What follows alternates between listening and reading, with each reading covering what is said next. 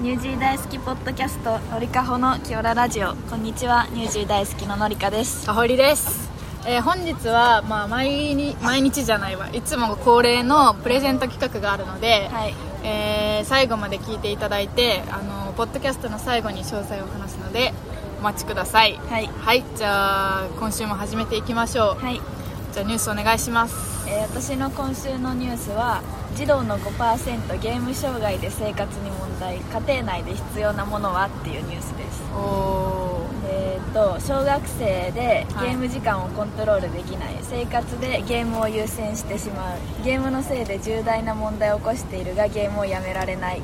うん。の3つ。全てに「はい」と答えた人がうん。5.6%でいてこの3つが1年以上続いたらゲーム障害っていうことになるらしくてでこの子供がゲーム障害になる原因にうん。親のネット利用時間も関係してるらしくて。うんでえっとお父さんとお母さんが2時間以上1日インターネットしてる人と家庭内にルールがない人の子供がうん。ゲーム障害になりやすいらしくてで親子の会話とルール作りをしていこうねっていうニュースでした。ああなるほど。うえゲーム障害。ん。うん病気の一個としてもうなってんの、うん。うんうんえなんだっけ3つの。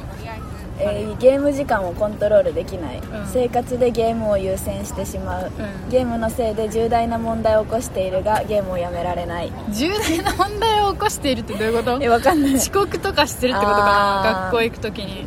それやばいね確かに。それあともう一個。え2個目もなんかやばいって思ったの？よゲームを優先してしまあーゲームを優先してしまう生活ってどういうこと？う 多分ご飯よりもゲームとか寝る時間削ってゲームとかじゃない？それはやばい確かに、うん。それがゆえに多分 起きれなくてうん寝坊して怒られるっていう重大な問題を起こす。重大な問題を起こすって言い方めっちゃおもろいけどね、女の子より男の子の方が多いらしいよ。いやそりゃそうであすよそうよね。だって女の子のさ、うん。スマホとかにゲーム入ってる子あんまいなくない？あー確かに。全然なんかつむつむとかさ、うん。そういうのはまあ女の子ちょっと入れてたけどさ、男の子圧倒的ゲームだよね。そうだよね。ご飯食べてる時もさ、うん。ゲームしてるしさ。うだってあれを電車に乗ってるサラリーマンのさ、うん。ほぼみんながなんか麻雀みたいなゲーム横向きにやってな。全員横向きに携帯持ってるから 男の人は横向きで女の人はさ縦で持ってるっていうのもうんうんうん。あー確かにね。まあでもそれは親子関係っていうか家庭内のゲーム障害の話ね今回は、うんうん親がゲームとかじゃなくてインターネットしてるから子供が真似するってこと、うんうん。でまあやることもないじゃん。親が喋ってくれなかったら。あー確かに。っていうのもあるんじゃない？あー確かにね。だって親がさ、う今日どうだった？とか聞くじゃん,、うんうんうん。聞いてたじゃん昔は、うそういうのもなくなってきてるってことか、え悲しくない？それ、ね。普通に子供からしたら。気をつけよ親が悪いわそれは。絶対に。ううちらももう親親側になるかもしれないから。確かにね。じゃあ絶対子供にはもううん。子供といる時は携帯見ない方がいいですね。そうね。そういうあとルール作りをした方がいいですね、うん。はいありがとうございます、はい。じゃあ私のニュースいきます、はい私のニュースは懐かしのベルマーク運動個人での寄付件数が増加。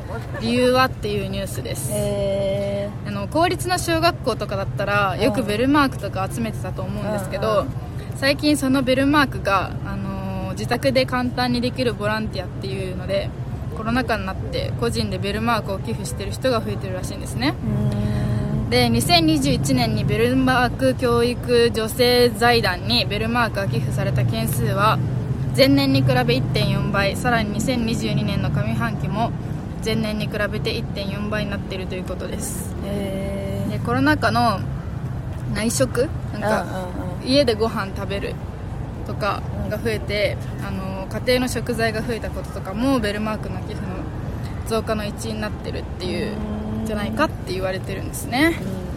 ベルマーク寄付してた？してたと思う。でもベルマークって何になんの？そうベルマークってまずなんかそもそもどんな取り組みしてるかっていうとそのもともと昭和35年にベルマーク女性財団というのが発足されたらしくてその全ての学校にあの平等な設備とかを充実させて同一の教育条件のもとに教育の機会均等が必要ということで教育設備とかなんかそんなに一輪車とかうん。学校の扇風機とかそういうのをこう買おうっていうので立ち上げられて、うん。1点1円としてこう計算して学校が買ってくれるみたいな。個人では買えないけど、うん。学校がお金ないからその公立とかだとさ私立じゃなくて、うん。お金ないからそのベルマーク財団からこう何ベルマーク寄付した分のうん。お金点数で物買ったりするみたいな仕組みらしい、うんだからまあ個人でそうできないから、うん。その財団とか学校に寄付したりとか、うん。スーパーとか量販店にある回収ボックスで利用するのが、まあ、個人でできるあれらしいんだけど、うんそういうのが今増えてるらしい。もう何も意識してなかったわ。何をベルマーク？割とベルマーク。この5年。高校生になってからもう意識してないな。え小学校ぐらい？までじゃない？中学校もあった？わかんないわかんない。確かに小学校かな。私公立の小学校ちょっとだけ通って私立に行ったんであんまりその記憶ないんですけど、ん。公立の時は確かにベルマークなんか切って学校に持ってってた気がするんだよね、でも全然なんか今ついてんのかもどうかもわからなかった 食品にそうね。ついてるこれ。ついてないよね。何についてんだろう？お菓子とかかな？パンとか？あーパンね。なんかマヨネーズの袋とかもあった気あがあ確かに。するけどなんかそういうなんだっけ？えでもあれって全部1点じゃない？1点かも。え2点とかあった？わかんない。1点1円らしいけど。てか切るのがさめんどいやん。ハサミ持ってきそうてそう。切り取り線みたいなやつにしてくれたらもうちょっとやんのにあさー確かに確かに。あれ切るのがめんどいし。しかも1個集めてさ、う。ん。ままあ、切っとくけどどっどっか行く。し さわかる。うんだからあんまあれだけど。うん。まあでもいいよね。それでさうん。一輪車とか変えたりしてさ。うんうん公立の小学校は必要だよね。そういうそうだね。私立じゃないからね、まあ、そういうのが増えてるらしいっていうニュースでした、はい。皆さん寄付してみてくださいはいわかりました。はいじゃあ今週のトークテーマいきましょう、はい。えー今週のトークテーマは何ですか？えー今週のトークテーマは、はい。最近見てるドラマだっけ？そんな感じだった気がします。はい。ということでじゃあそれを今今週は話していきたいと思います、はい。最近見てるドラマか。秋ドラマ？秋ドラマのりかなんか秋ドラマ見たいって前回言ってなかったっけ、見てる。2個見ててうん。1個は「サイレントってああそれね。うちの友達とかは親も見てますいよやそれはもうねやばい悲しいやつなんでしょあれ。今は悲しいかも。うん。なんか三角関係みたいになってて。耳聞こえないとかじゃなかったっけ？そう耳聞こえない子と昔付き合っててその子の親友みたいな感じの子と今付き合ってるんだけど。気まずでそう耳が聞こえなくなるから別れるって言ってもう何年も会ってなかったんだけど。それ目黒くんが聞こえないそうそうそう。でたまたま目黒君とまた再会しちゃってうんもう付き合ってる人がいるのにそっちに会いたいみたいな。だから今辛いんですよめっちゃ。でも本当に面白い。TVer で見れるから見てくださいみんな。そうなんだ。うえー、目黒くんなんか泣いてるとこ見てなんかもう見見るの辛くなった なんで泣いてんの？ファミレスで泣いてたよね目黒くんんあファミレスでないファミレス。うん。うん多分なんかそこのシーンだけ見て。めっちゃいいって言ってるよねそれ、うんうん悲しい系。今でも今だけでしょ悲しいの。多分ね。なんかそれ有名ですよね、うん。あとは？あとはなんだっけあの医療系のドラマなんだけど。日本のドラマ？そう。えー、秋ドラマ。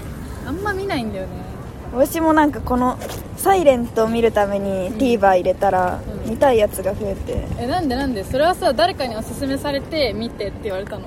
そのサイレン違トう。もうすごいからみんな。あーみんながそればっか言うから、うん。ミーハーやん。見るかと思ったらうん。本当にハマっちゃって、う主題歌はあれヒゲダン。んあそうなの？そう。スノーマンが出てるのにスノーマンの歌じゃないんだ。だから本気出したなみたいなもうおちゃらけ系じゃなくて ガたチで。だのアイドルドラマじゃないよっていうこと。をなるほどね、え何？医療ドラマは何？あそう PICU っていう子供の NI なんだっけ ICU を作るみたいな。えなんかみ CM で見たかも。誰が出てたっけ？山田君出てる？違う吉沢亮だ。あやばいいよ。吉沢亮が泣くんだよ。それはさ尊すぎるっそれてはずるいやん。やばいよ。吉沢亮かあと誰出てる結構有名なあれ？うん。えー、悲しい？それも。うん悲しい。1子供が出てくるってずるいよな。うん。子供がね1話で亡くなっちゃってでそれが吉沢亮そう。悲しい。吉沢亮がなんかそれで悲しくて泣いちゃうみたいな。結構攻めるね。吉沢亮と子供なんかさ、うん。もう視聴者泣かせやん。普通に。うん泣かせに来てるよね。もう普通に狙って置きに来てる絶対にそれはそう吉沢亮頑張ってんねうん。この2つですね私が今見てるのこのは2つか、じゃあ何？あのリアルタイム系ねネットフリックスじゃなくて、うんうんうん。そう。なるほど。私はリアルタイム系とかテレビでやってる系はあんまり最近全然見てなくて、うん。今見てたのはマニフェストと、うん。うんあとダイナスティっていうどっちもアメリカのドラマなんですけど、うん。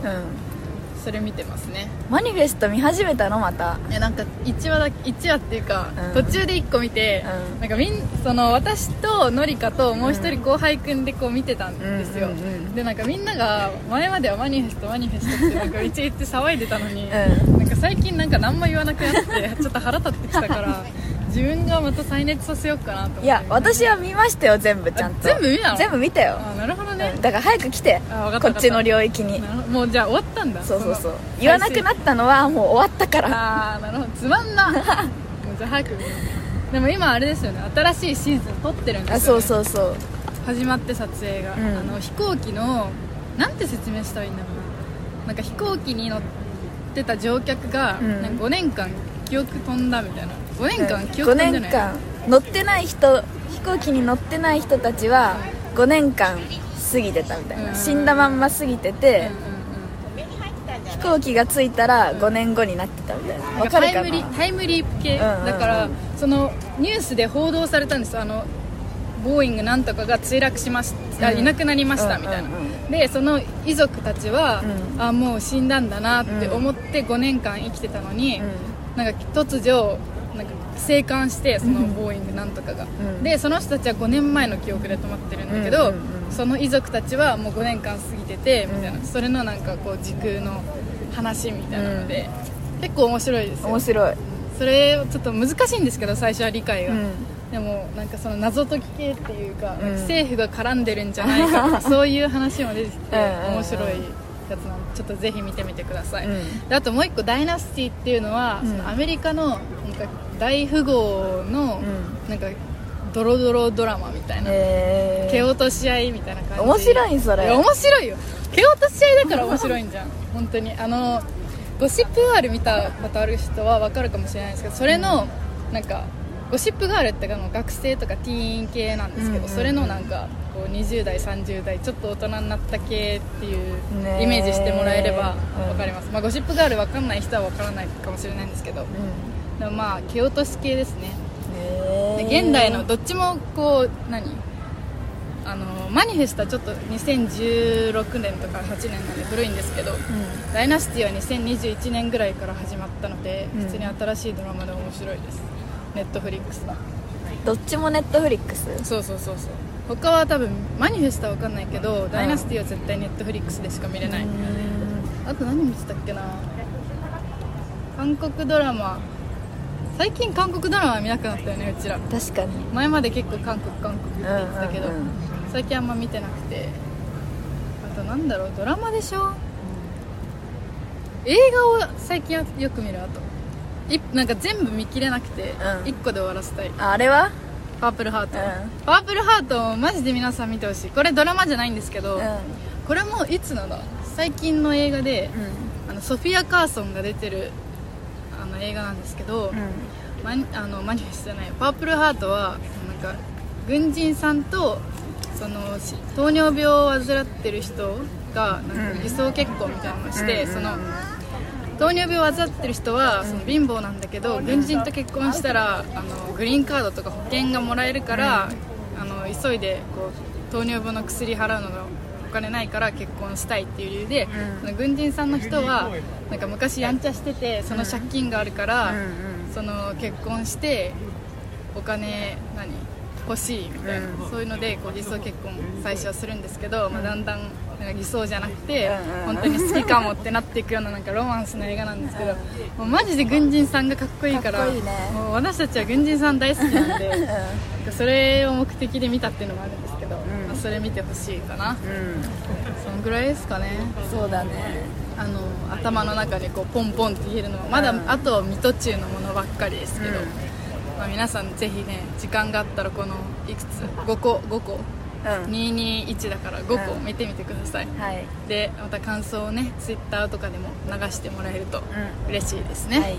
はい、じゃあ今週のトークテーマはこんな感じで終わりたいと思います、はいじゃあ次大学生のうちにやりたいこといきましょう。はい。まあ、こん今日はもう映画の告知もあるんでね、うん。パンパンといってはい。いきましょう、じゃあのりかさんお願いします。えーっとスポーツ系でまとめました。おおやるやん。えー一つ目はバドミントン。おー。二つ目は卓球。ん三つ目ボーリング。四つ目バッティングセンター。五個目スノボ。おー。スノボはいいねこれから。そう。スノボでもやったことないから怖いちょっと。あれスノボってさ、あこれスキーか。